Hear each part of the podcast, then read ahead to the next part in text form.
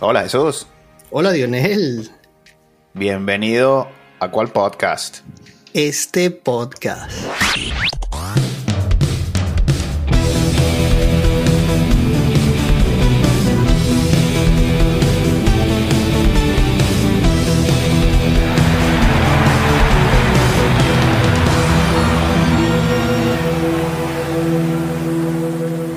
Bien. Cuéntame, Jesús. Bueno, Dionel, habíamos dicho que esta segunda temporada veníamos con sorpresas. Sí, señor. Quiero presentarte a mi buen amigo Carlos Javier. Carlos Javier, bienvenido al show. Hola muchachos, muchas gracias por la invitación, súper agradecido por esta oportunidad. Gracias a ti por tu tiempo. A ustedes.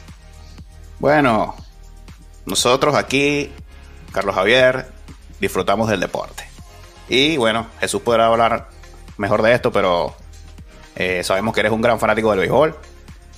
No solamente te gusta disfrutarlo por televisión, sino que fuiste jugador amateur, un poquito más de amateur. Y bueno, eh, nos encantaría compartir esa experiencia aquí en este show. Bueno, súper contento de, de, compartir mi experiencia en el ámbito deportivo, especialmente aquí en el béisbol. Jugué, empecé a jugar desde los tres años. Comencé béisbol con mi padre en, en un estacionamiento en Los Teques, por allá por el centro del país de Venezuela. Y, y ahí fue donde nos dimos cuenta que el swing, el swing mío tenía chance, era muy bueno, fuerte. Y, y me, me, me, llevaron a un parque después de eso, me regalaron mi primer guante, mi primer bate y, y la verdad es que me decían que tenía pasta para el béisbol. Y allí empezó el, el recorrido de veintitantos años en la pelota, donde fui malo y fui bueno a la vez. qué humildad, vale, qué malo. fui muy malo al comienzo, no, no tenía chance al principio. Era banca cuando comencé a jugar y, y después fue que empecé a crecer, a entender un poco más el, el, el deporte y representé a, a, mi ciudad muchísimas veces, más de 10 veces, este, jugué nacional, nacional, nivel nacional uh, con los criollitos de Venezuela y tuve la oportunidad de jugar uh, en contra de Pablo Sandoval, una de mis, de mis recuerdos más, más vivos fue jugar contra él, éramos súper rivales, él con Carabobo y yo con Bolívar y, y bueno. ¿Qué, jugaba, ¿Qué jugaba con Fupanda en esa época? Con Fupanda hacía de todo. Él, él, uh, te cuento algo del Kung Fu Panda, es que él era un catcher, en su mayoría de los juegos era catcher, pero el hombre en el juego siguiente que tocaba el, el, uno de los mejores importantes más juegos más importantes era se ponía el guante y lanzaba, era el pitcher del equipo. Wow. Y en los criollitos de Venezuela teníamos un límite de picheo que era como 50, 60 por juego y en lo que se le acababa los lanzamientos, se cambiaba el guante hacia la otra mano no y empezaba a lanzar a la zurda. Bueno, y tenía conteo nuevo, 60 picheos más. Oh, y ese tiraba 90 millas a la zurda también. ese señor la llevaba robada. Era, era de otro, de otro planeta, de verdad que. Ahí fue donde te diste cuenta que no tenía chance. Bueno, te cuento que mi abuelo era súper fanático de él y éramos, yo tenía 13 años y mi abuelo decía, mira Carlos, haz esto un pelotero, ¿viste?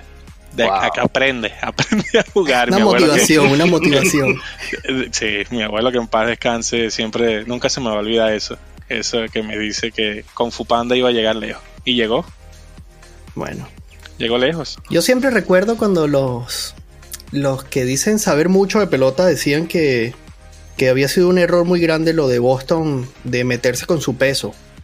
¿Fue siempre con Fupanda de esa contextura, Carlos? Sí, pero cuando estaba más pequeño no era tan, no, no, era tan grande así, él era más, más atlético.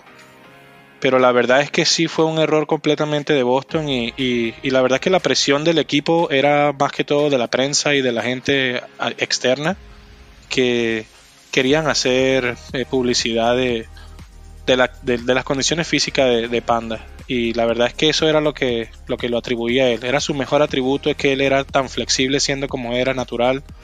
Y cuando un pelotero siente la presión no solamente de su equipo, sino de la ciudad entera, la verdad es que pega muchísimo. Y, eso es algo que, que yo le, le, siempre aprecié de San Francisco, que apoyó a Sandoval como era. Y Sí. los números lo mostraron, el apoyo estaba allí. Bueno, los llevó a la Serie Mundial y a ganar la Serie Mundial. A ganarla y a darle tres honrones a, a, a Verlander. Creo que fue, fueron tres palos que le dio a Verlander y bueno, eso no se lo da, ¿verdad? no, eso no es fácil hacer. Para Solo con su panda. ¿Y cómo era como persona? Tú que jugaste y compartiste, no compartiste de jugado, pero lo veías ahí, era muy pelado, por supuesto. Sí, la verdad es que cuando ya él firmó se, se perdió de vista. Y él firmó desde muy pequeño. Él, este, recuerdo que representó a Venezuela en una oportunidad y, esa fue la última vez que lo vi, que yo fui a los entrenamientos y él quedó seleccionado, yo no quedé seleccionado, pero desde ahí fue la última vez que lo vi en Venezuela. Y la verdad es que su actitud, él, él siempre fue muy echador de broma, hablaba bastante, hablaba muchísimo. Y, y sí, sí pudiese decir que era un poco echón. Le, se- le gustaba, se sentía muy orgulloso de sí mismo y, y bueno, él tenía como. Bueno, si lanza las dos manos, cómo, sí. ¿qué más quieres que haga? Diría, diría Kung Fu Panda en ese momento. Es Sí. así como lo dijiste tú, el que tiene, bueno, sácamelo pues. Sí, Eh, por supuesto, es que mira, una de las anécdotas que, que tenía Sandoval es que cuando él hacía el swing, tú escuchabas el swing. Cuando él pelaba la pelota, cuando era un swing abanicado, tú escuchabas esa, es- ese sonido de la brisa del, del swing de él. Y él lo hacía a cualquiera de las dos manos. Y a cualquiera de las dos, derecha o, o izquierda, tú lo escuchabas en el dogado. Que si pegaba ese bate, si ese bate tocaba esa pelota, pues sabías que le iba a dar duro. Entonces sí, esa es una de las anécdotas. Sí, oye, me queda todavía esa, esa duda de, de que ambos comentan sobre el peso de Sandoval y que fue un error. ¿Por qué creen que fue un error eh, esa crítica? ¿Creen que, por ejemplo, Sandoval jugaba mejor con ese peso? Estilo Ceci Sabatia, estilo Charles Barkley, que son jugadores que cuando más peso tienen, mejor juegan. Bueno, yo creo que los números con San Francisco nos apoyan. En San Francisco, o sea, lo que pasa es que yo nunca creo que él haya sido considerado como gordo, digamos, ¿sabe? Como subido de peso. O sea, desde que yo tengo uso de memoria, Sandoval era lo más parecido a Kung Fu Panda. ¿Me explico? Sí. Pero en todo sentido, no todo, no solamente en lo físico, sino en, en cómo en la comiquita, cómo se movía. Sí, la habilidad, claro. Y entonces llega a Boston y lo que habla Carlos era una presión de la prensa a niveles ridículos. O sea, era- habían publicidades como que, eh, que eso no era bien visto. Y ese señor se metió una presión. Yo recuerdo que su hermano era su preparador físico. Y ese señor votó como 32 kilos, una cosa así increíble. Cuando llegó ese señor al sprint training, no le pegaba ni con la puerta de un edificio. Bueno, fíjate. Por eso, por eso me queda la, la- la pregunta, ¿no? Si sí Sabatia lo decía, mientras más peso, mejor picho. No, y, y es así, lo- la, la diferencia entre Boston y San Francisco es que Boston, eh, esa afición, ese, eh, ellos son un equipo muy viejo y ellos saben de pelota y, y ellos Sí. están muy orgullosos de, de todos sus peloteros y ellos, ellos de verdad que exigen que sus peloteros estén de buena forma y no solamente que estén de buena forma, sino que rindan y den los números. Porque eh, podemos hablar de contextura física, cómo llegó Big Papi a, a Boston, tampoco era un, un palito flaquito. Él Sí. cuando, cuando llegó de Minnesota, él, est- él- él estaba en, en una condición donde o echabas palo o, o no jugabas. Y los primeros años de él ahí fueron duros hasta que, hasta que él empezó a rendir. Curiosamente en Boston, ¿no? Curiosamente en Boston. Curiosamente en Boston. Entonces, el- la afición, cuando tú ves que, que ya no puedes que ya no puedes tirarle al pelotero tanta presión por su condición física porque el pelotero te está rindiendo. Entonces ya ellos, ya ellos como que olvidan esa parte hasta que dejes de jugar bien y hasta que dejes de, de poner los números y de exigir el sueldo o, o- o de, de representar al equipo. Y Sandoval, lamentándolo mucho, pues recibió esa presión y no, no, no entregó los números que, Sí. que la ciudad quería y bueno, fue difícil, fue duro. Muy difícil, sí. Mira, Caro, dij- dijiste que ahí en esa, en- cuando fir- firmaron a, a Sandoval, tú quedaste por fuera. Ese fue el final de tu eh, intento de llegar a la gran carpa. No, la verdad es que estamos hablando a los 15 años, eh, cuando ya Sandoval ya lo tenían fichado, ya practicaba bajo los entrenadores duros, scouts fuertes. yo lo intenté hasta que tenía 18 años.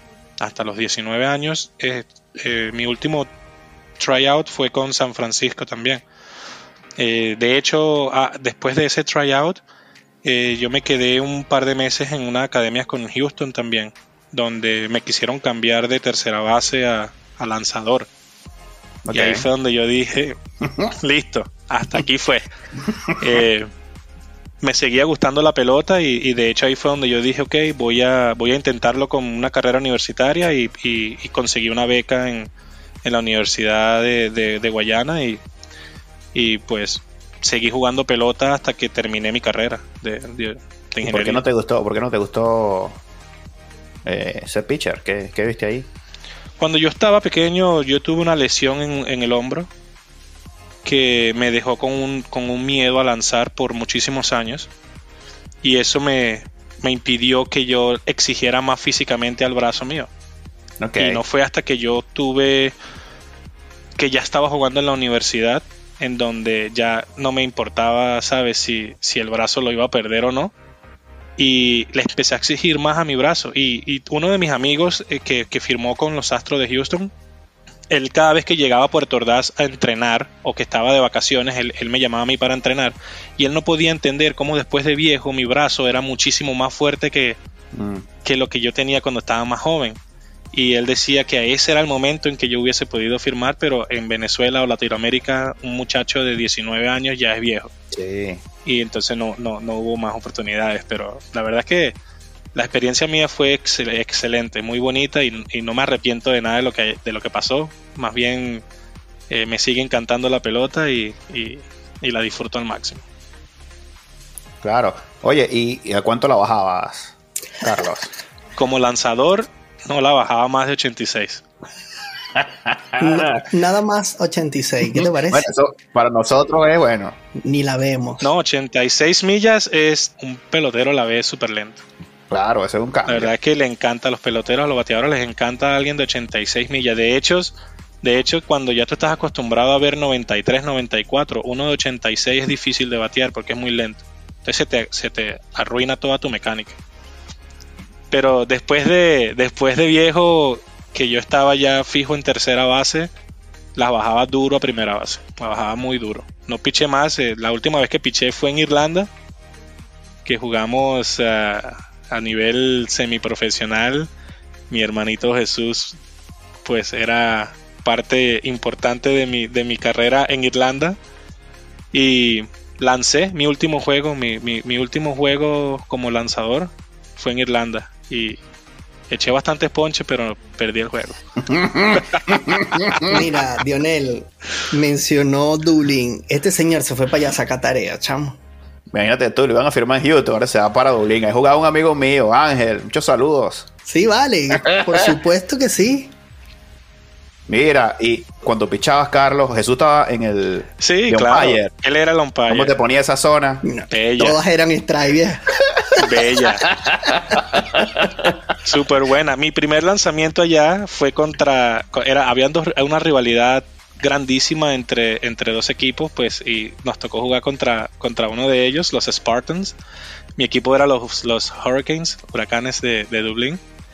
Y mi primer, era tanta la rivalidad que mi primer lanzamiento se la pegué por la cabeza. Wow. porque, de una vez. porque de una vez hay que marcar presión desde un principio y decir, mira, aquí no estamos, no estamos para jugar y, y vamos, a, vamos a tener una final muy buena. Era la final la final de, la temporada. No, Dionel, y clase aparte, tengo que destacar que, cuando llegamos, de verdad que subimos el nivel de la liga muchísimo. Ok. Yo no jugué nunca porque yo estaba era recogiendo pullas para completar un Bolívar. y me ofrecieron ahí, para el guante. este, tú quieres ser un payer. Toda la vida he sido un payer, vieja. ¿Qué es lo que, cuánto es, dónde es? hablaron de dólares, de euros, listo. Listo, eso es todo lo que necesito. Nada, más nada. es exactamente lo que necesito.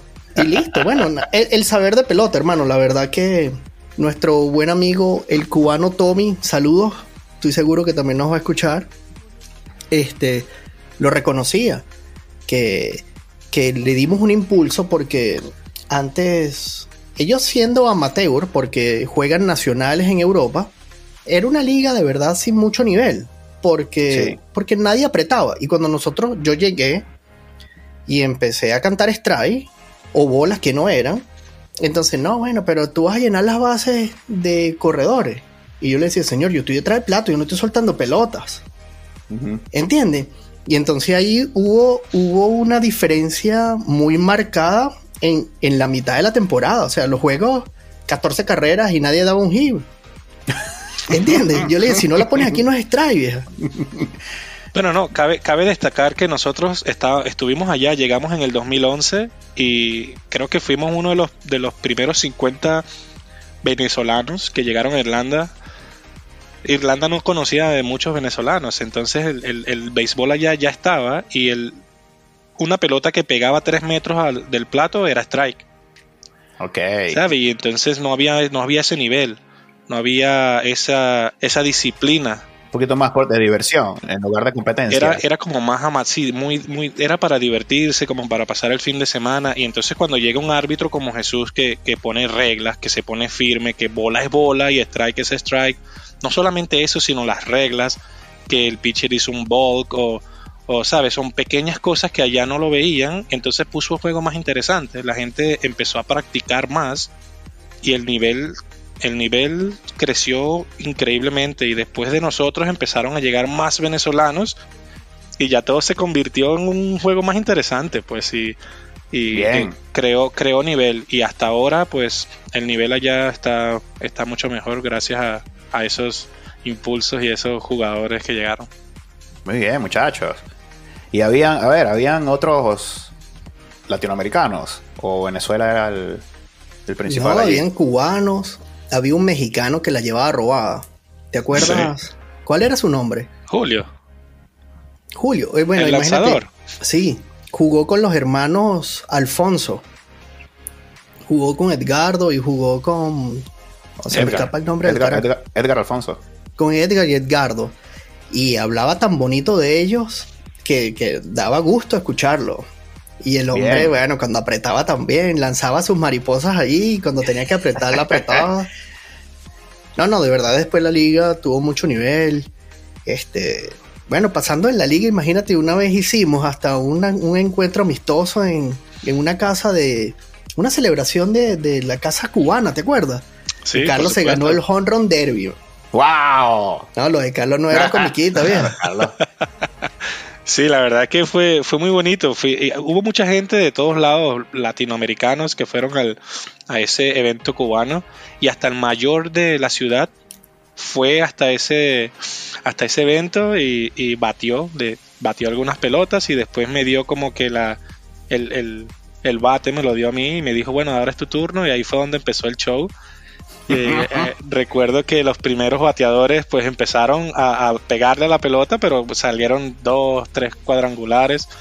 Y el primer lanzamiento que me hicieron, el primer swing que hice, la pelota no sé dónde cayó. y, ahí empezaron a, la gente a, ver lo que era algo diferente, algo que, que, no se veía tanto allá, pues. Qué bien, bueno, felicidades. Gracias, gracias. Bueno, Carlos, tengo una pregunta que me quedó aquí en la cabeza cuando hablabas de, esas 86 millas. Tú como bateador, ¿llegaste a ver bola de nudillos? Por supuesto, y, yo cuando lanzaba, lanzaba los nudillos también. También, cuéntanos, de, ese, cuéntanos de, ese picheo. Ese picheo es súper difícil de batear y, y, también depende de cuánta práctica haya tenido el lanzador utilizándolos, porque cuando estás empezando a utilizar tus nudillos, la pelota no se mueve mucho. Lo único es que la costura no, no se mueve, lo rota. La pelota no rota. Entonces tú puedes ver la pelota como, como un sólido que viene hacia ti. Pero una vez que, que el pitcher o el lanzador es experto lanzándola, tú no solamente ves ese sólido viniendo, sino que se mueve para arriba, para abajo y no sabes a dónde le vas a hacer el swing. Y muchas veces haces el swing y te pega la pelota en las manos de lo, de lo que se movía. Ok. ¿Tiene control el pitcher sobre, sobre esto o tiene que tener mucha experiencia? mucha práctica. Ya no vemos nudillistas.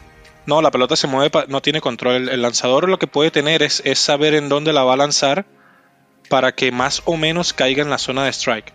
Ok.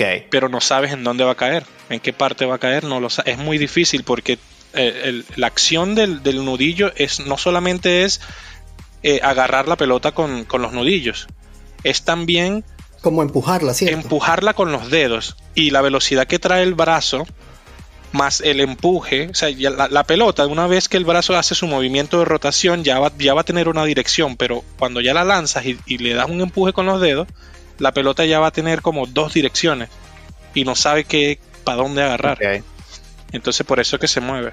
¿Y por qué no vemos entonces nudillistas en las grandes ligas? ¿Qué pasa que no hay aquellos Team Wakefield o no recuerdo el de Mets?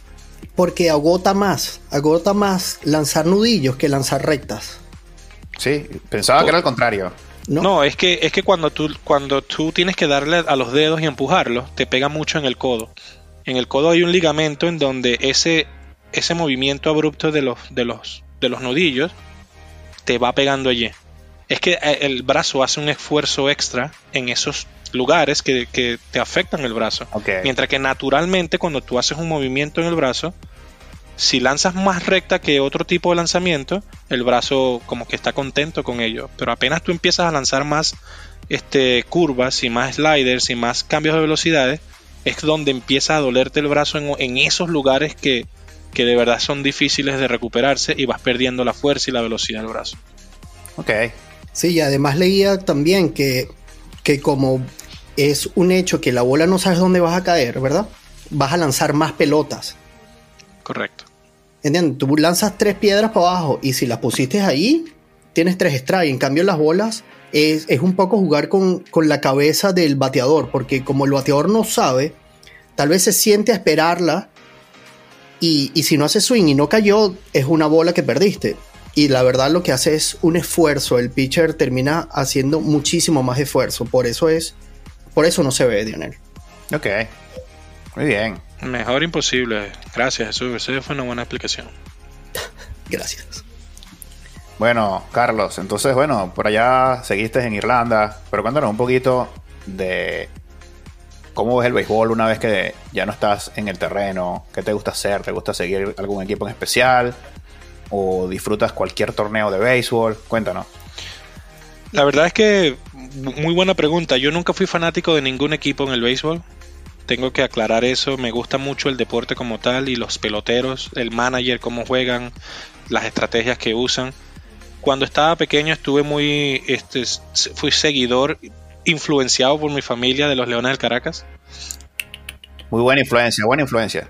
No, por supuesto, disfruté mucho eso, ese equipo, esos equipos, eh, esas buenas temporadas de los Leones en los noventas. Pero una vez que crecí me empezó a gustar mucho los Tigres de Aragua y estuvo influenciado por Miguel Cabrera. Y no solamente él, sino esos jugadores de los Tigres de Araguas empezaron a, tener un buen béisbol. Se jugaba la pelota a, paso a paso. Y me gustaba mucho. Entonces cambié. Desde ese momento yo dije, mira, no, no me gusta, no soy fanático de ningún equipo. Me gusta seguirlos todos. Me gusta seguir el off-season qué hacen después de que la temporada termina, para dónde van, a quién van a firmar, cuáles son las estrategias del equipo, qué les hace falta para la siguiente temporada, qué, faltó en la, temporada pasada. Entonces me gusta, me gusta ver las estadísticas muchísimo. Estadísticas del, juego más que, más que otra cosa es, es saber dónde estamos en la historia del béisbol comparado con, con esos ah, cientos de años de historia que tenemos en ese deporte y cómo estamos ahorita, cómo ha cambiado la pelota. Me gusta muchísimo ver que cambia el sentido de, de, lo comercial del, del, juego. Eh, un, poco, un poco dolido de los cambios esenciales del deporte como tal. ¿Como cuál? Pero bueno. a nosotros nos gusta aquí lanzar recta la costilla, hermano. No, y, hablando de recta a las costillas, yo, yo era de esa vieja escuela en donde, donde si tú perreabas el siguiente lanzamiento era para las costillas. Y yo extraño muchísimo eso. Bueno, si debutaste con una recta a la cabeza al rival. Un desbola. Correcto. Correcto. Me extraño muchísimo que, que, que no se lleve el respeto del béisbol, del juego que, ya, y yo tengo que entender y lo entiendo ahorita que el juego ha cambiado, eh, es otra generación, no vamos a podernos quedar con el mismo, la misma vieja escuela, eso es imposible, tenemos que evolucionar como, como, como humanos. Y la verdad es que no estoy, la verdad es que no me desagrada ya eh, ese, ese, ese perreo excesivo que, se ve ahorita en la televisión, especialmente en, en, los, en los países latinos, eh, sino que simplemente yo tengo mi, mi, mi, respeto hacia el deporte y pues puedo decirte que no me gusta ese exceso de perreo, pero no puedo hacer nada al respecto. Y bien sabes que ambos compartimos la misma ideología de, del respeto al deporte y el respeto al rival. Por supuesto. Mira, y ahora que hablas de esos cambios esenciales, nómbrame uno que te haya gustado y uno que no te haya gustado. Hablamos de estas reglas, de estas nuevas cositas que el señor Mindfield ha tratado o ha implementado en el nuevo béisbol mayor. Bueno, una de las cosas que a mí me había disgustado era que, que a esos bateadores que jalan mucho la pelota, el, infield y el, el mismo outfield se ajustaban hacia una banda. La verdad es que si, si me pongo a pensar, es lo que tiene, tiene sentido que se haga eso. Pero ya no ves las habilidades de los peloteros al tratar de alcanzar una pelota en el hueco o en la mitad del campo. Ya eso no se ve. Esas jugadas de guante de oro que la agarraban con la mano, la saltaban y la lanzaban a primera o a tercera. Eso se perdió. Porque ahora simplemente me pongo en donde yo sé que tú vas a batear y bueno, es, es beneficial para el equipo y para y como negocio se, es lo que se debe hacer, pero no me, nunca me gustó. Me agrada ahora que no se puede hacer, porque ahora vamos a empezar a ver que los peloteros tienen que volver a llegar a ese estado físico y a, y a mostrar de que son grandes ligas y que, y que pueden hacer cosas maravillosas. No, no es que no veíamos ahorita en estas temporadas jugadas buenas, es que se ha perdido las jugadas espectaculares como como cuando Ken Griffey saltaba y, agarraba la pelota por fuera, dejaba los ganchos marcados en la pared. El Manny Ramírez también jugando, que le daba la mano a, un fanático después de agarrar una pelota y todavía hacer doble play en primera. Eso se ha perdido porque ya. Derek Jeter, describiste a Derek Jeter en esa, cuando hacías ese brinco en el shortstop en el hueco y out en primera. Muy poco se ve. Exacto, Derek Jeter, eso, eso hace falta. Y, lo que se ve ahorita es que ahora a un shortstop le estás pagando 300 millones de dólares por cubrirte el huequito donde tú sabes que va a batear y tirar la pelota primera y hacer el out, mientras que anteriormente te para todo ser una jugada de esas tenías que tener horas y horas de entrenamiento, disciplina y dedicación que se ha perdido. Yo eso lo llamo romanticismo, porque yo, yo añoro esa pelota. Sí. Dionel, cuéntame una que a ti no te guste y luego vamos con Carlos de nuevo porque quiero que me digas, esa comenzaste que no te gustaba y terminaste dándole la razón ahora con este nuevo cambio. A ver, Dionel. A mí no me gusta esta de que ahora solamente puedes hacer dos vistas a primera para cuidar el corredor. Pierdes el engaño porque entonces básicamente estás obligando al pitcher a siempre mirar a home y el corredor va a tener muchísimas más bases robadas. Entonces va a cambiar muchísimo los récords. Esa creo que va a cambiar eh, drásticamente la historia. Muchos 40-40, 50-50. Bueno, los 50-50 ya no, pero, pero unos 40-40. Bueno, y yo complemento que aparte de eso, aumentaron el tamaño de las bases. También. Una locura. ¿No te gusta eso, eso? Para nada, vale. Cuéntame por qué, por qué no. Bueno, si antes al tú llevaba robada, ahora tocará la bola y en cuando te des cuenta está en segunda. 40-40. Hablamos de estos jugadores que tienen esta habilidad de hacer swing. Ahora no me cubres donde me cubrías antes. Y aparte me pones las bases más grandes. Bueno, sí. veremos a Cuña, a Altuve, Julio. Jorge, por favor, o sea, esta gente va a hacer lo que quiera. Sí. Eso, eso a mí no me gusta. Y algo que no me gusta, pero desde hace muchísimo tiempo, que no es algo nuevo que han cambiado, el proteger al catcher cuando el hombre venía de tercera para la goma. No sé, yo, yo, yo entiendo que hay que cuidar. Es que la lesión de Posey, la lesión de Posey cambió todo. No, y la influencia que tenía Posey, ¿sabes? Él era el presidente de la asociación de peloteros, o sea, si alguien tenía un voto, era este señor. Entonces, pero bueno, eso, eso quita esta historia. todo el mundo tiene que recordar que somos un poquito viejitos lo que hizo Pete Rose. ¿Sabes? Sí. Picha y apártate. Sí. Bueno, hay que cuidar al espectáculo un poquito. Ahí no estoy tan de acuerdo porque privas a los niños de, ver a Buster Posey eh, por años, ya no va a ser el mismo. Entonces, a lo mejor te estás privando de otros récords que él pudo, pudo hacer por tener alguna jugada espectacular. Pero entiendo el romanticismo y a veces también hace falta. Sí. No, por supuesto. Y, lo más importante es que ahora estamos hablando de millones y millones de dólares por contrato. Entonces, no quieres, no quieres perder el dinero así tan, tan fácil. Y como dueño de una empresa, pues mientras más dinero inyectes en proteger a tus más valiosos, más siempre vas a ir por esa. Entonces, por eso es que el, deporte está evolucionando. Y, hay que ir con ellos, porque si no se pierde ese amor al deporte, amor al juego y la gente deja de ir al campo. Oye, Carlos, decías que te gustaba ver las estadísticas. ¿Cuál es tu, ahorita con esto de la sabermetría, de las estadísticas complejas, donde ya de repente averaje, impulsadas, no es tan importante? ¿Aún sigues con ese romanticismo de, no sé, ver la triple corona nada más? ¿O te metes un poquito más con versus derechos, versus zurdos, whip, crisp, war? Sí, bueno, honestamente para, para, para mí el averaje, los honrones y las impulsadas sigue siendo lo que te va a llevar a tener un buen war, lo que te va a llevar a tener unos buenos números eh, contra los zurdos o contra los derechos. Me gustan mucho las estadísticas que dicen eh, a los zurdos, esta es tu estadística con los zurdos, esta es tu estadística cuando tienes 2 y 1, esto es lo que él hace cuando hay un solo out o cuando tiene hombre en primera, en tercera. Las estadísticas me gustan muchísimo cuando ya se, se van al detalle del pelotero, porque esas son las estadísticas que valen y pesan en un juego.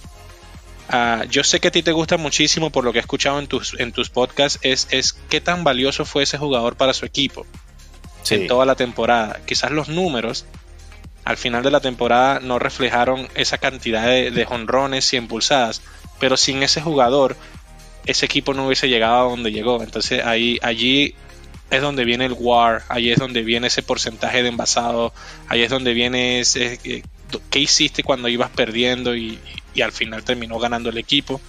La verdad es que esos son detalles que, que importan muchísimo a la hora de contratarte y hacerte un contrato para tu siguiente año, pero para tú ganar premios y ser una persona que va a llegar al salón de la fama, cuando tú estés llegando ya a, a, a tus edades y, te preguntan, ok, pero ¿qué números tienes tú para entrar al Salón de la Fama? No tengo números, pero, pero yo ayudé a mi equipo a ganar. Sí. Ellos no se van a acordar de eso. ¿Cuánto fue tu averaje? ¿Cuántas impulsadas tuviste? ¿Cuántas anotadas? ¿Cuántas robadas tuviste? ¿Cuántos triples? Todo eso es lo que, lo que importa al llegar a un Salón de la Fama.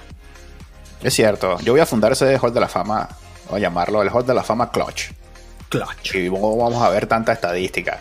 Te iba a preguntar si cuando como jugador ustedes están conscientes de estos números o simplemente se dedican a jugar y que el manager se encargue del resto. No, nosotros estamos conscientes de los números. De hecho, es, es como tú te evalúas a ti mismo también. Te puedo decir que hubo temporadas en donde mi averaje pudo haber sido muy bajito pero yo le pegaba la pelota y me la agarraban todas en la pared. y, eso lo ve cualquier, cualquier manager como que, o sea, ese chamo está jugando bien, tuvo muy buena temporada, pero a la final es, eh, todas las pelotas las agarraron allá atrás y no, y no valieron, al final de la temporada no valieron. Entonces, esos numeritos te van diciendo a ti cómo lo estás haciendo esta semana, cómo va el mes, cómo va el mes tuyo, qué proyección tienes. Eh, en qué necesitas ajustarte. Entonces sí, estamos en los récords, estamos allí siempre. Me falta uno para mil dobles o me falta un honrón para los, para los 300. Y, por eso es que los peloteros se ponen presión a sí mismos. Porque cuando estamos a dos o a uno de, romper el récord de, la Liga Americana en honrones, por ejemplo, pues pasan tres semanas sin dar uno. Cuando tú cada siete, cada siete turnos daba un honrón, ahora pues hasta tu mismo equipo te, te abuchea por no hacerlo. es así, por eso siempre es una mentira cuando sale un jugador. No, acaba de lanzarnos no Room. ¿Tú sabías? No, la verdad yo vine aquí a lanzarme la otra para la goma. me imagino. Si yo soy de verdad el coach y me dices eso, estás sentado, vieja. Tú tienes que estar metido en la pelota, tú tienes que estar... Tú tienes que saber que has lanzado 77 pelotas con 55 estrellas. Tú eres el numerólogo tuyo. Porque eso, como tú dices, eso es lo que te da a ti el bus para la mañana siguiente saber lo que tienes que trabajar. Precisamente. Y ahora con esto de las tablets, ¿no? Eh, llegan al dogout y ya tienen quién sabe cuántas repeticiones, numeritos, tienen ángulos, coach, ángulos, preguntas ahí te van a decir. No, y, tú vas en el avión, vas en el avión y vas estudiando. Llegas al hotel y, y estás estudiando. Y la verdad es que esas son las oportunidades que tiene la tecnología ahorita. Por eso es que me gusta mucho la pelota vieja. Porque ¿cómo hacían antes, pues? No tenía, tú tenías que recordarte de ver cómo lo viste en televisión alguna vez o cuando jugaste contra ellos. ¿Sabes? Antes, antes la gente daba 700 honrones y no usaban guantines, hermano. Yo, jugaba sin guantín y mis manos no me no, no, no, podía. Tenía que tener mis guantines. Por eso algunas veces yo soy muy romántico con eh, los récords del pasado, porque ahorita eh, en la época moderna hay muchas herramientas que de pronto aquellos pioneros no tenían. Y entonces me parece que cuando se habla de que los de ahora son mejores que los del pasado, es un poquito, no sé, es, apresurado cuando los medios hablan así o cuando jóvenes hablan así. Correcto. Y, no le dan la importancia a estos que batearon 700 horrones sin guantines. Correcto, y con un estadio del tamaño de la ciudad. También. Es así. Pero no se pueden comparar, la verdad es que la historia del béisbol es, muy bonita y, y, cada cada generación es diferente y, por eso ahora se están viendo nuevos récords porque se está moviendo en diferentes direcciones. Y todo, todas las generaciones tienen, tienen algo bonito que uno no puede olvidar. Es imposible olvidarlo. Así es, por eso hay que disfrutar siempre. Correcto. Disfrutar del, del deporte sin fanatismo, sin, sin volverse loco. Hay que apreciar que, que, de verdad que los atletas que están ahí son, son los mejores en lo que hacen. Es un placer para los que nos gusta el deporte disfrutar de eso. 100%, claro que sí. Es así. Bueno, debemos despedirnos por el show de hoy, muchachos. Jesús, muchas gracias por este momento y compartir con tu gran amigo Carlos Javier. Carlos Javier, esta es tu casa, cuando quieras, pues nos, nos llamas. Te tendremos aquí ¿no? a hablar un poquito más de béisbol. Muchas gracias muchachos, la verdad es que quiero felicitarlos por este programa tan bueno que han sacado. Lo, mejor que pudieron haber hecho fue juntar esas dos mentes maestras y, y, sacar este programa tan bueno que, que, yo sé que le está llegando a muchísima gente, gente que yo le he compartido el podcast y me, me hablan maravillas y que están escuchándolos. Y muchísima gente que no sabe de deporte, solamente de un deporte como yo, que ahora estoy más... Eh, lleno de información con el fútbol americano, con el hockey, con el soccer. Y está muy bueno, los felicito y espero que, les, que les siga trayendo muchísimos éxitos. Muchas gracias. Y no solo gracias por esta oportunidad. Antes de recapitular, es importante que nuestros escuchas sepan que este podcast nació gracias a Carlos Javier. sin, mucha, sin mucha presión, pero un día conversando nos hizo saber de que, que hablábamos muy bien y que sabíamos de lo que hablábamos, que, compartiéramos esto. Y nos dejó esa espinita, Dionel. Sí, de verdad que nos motivó muchísimo, por ejemplo, yo, yo que no conocía a Carlos Javier, eh, que, nos haya hecho ese comentario y nos motivara a poner esto juntos y sacarlo adelante. Entonces, hay que agradecerte, Carlos, porque esto también es gracias a ti. No, no, no, por supuesto. Eh, cada vez que tenga una oportunidad de, impulsar a mis, a mis amigos, pues lo haré y, y ustedes no podían haberse quedado sin hacer esto. Cuando yo los escuché hablando tan fluido, con tanta información, yo lo primero que dije fue, esta gente está, está perdiendo el tiempo. Tienen que ponerse a hacer algo, algo productivo por, por, el deporte. Así que bueno, ustedes tienen todas las herramientas. Para adelante. 30 podcasts después, aquí estamos. Bueno, y no olviden seguirnos y siguiendo, pasando la voz. Estamos en las redes sociales Cual Piso Podcast. Un verdadero placer, Carlos. Un verdadero placer, Dionel. Muchísimas gracias. Muchas gracias. ¿Cuál podcast? Este podcast. Claro que sí. Chao.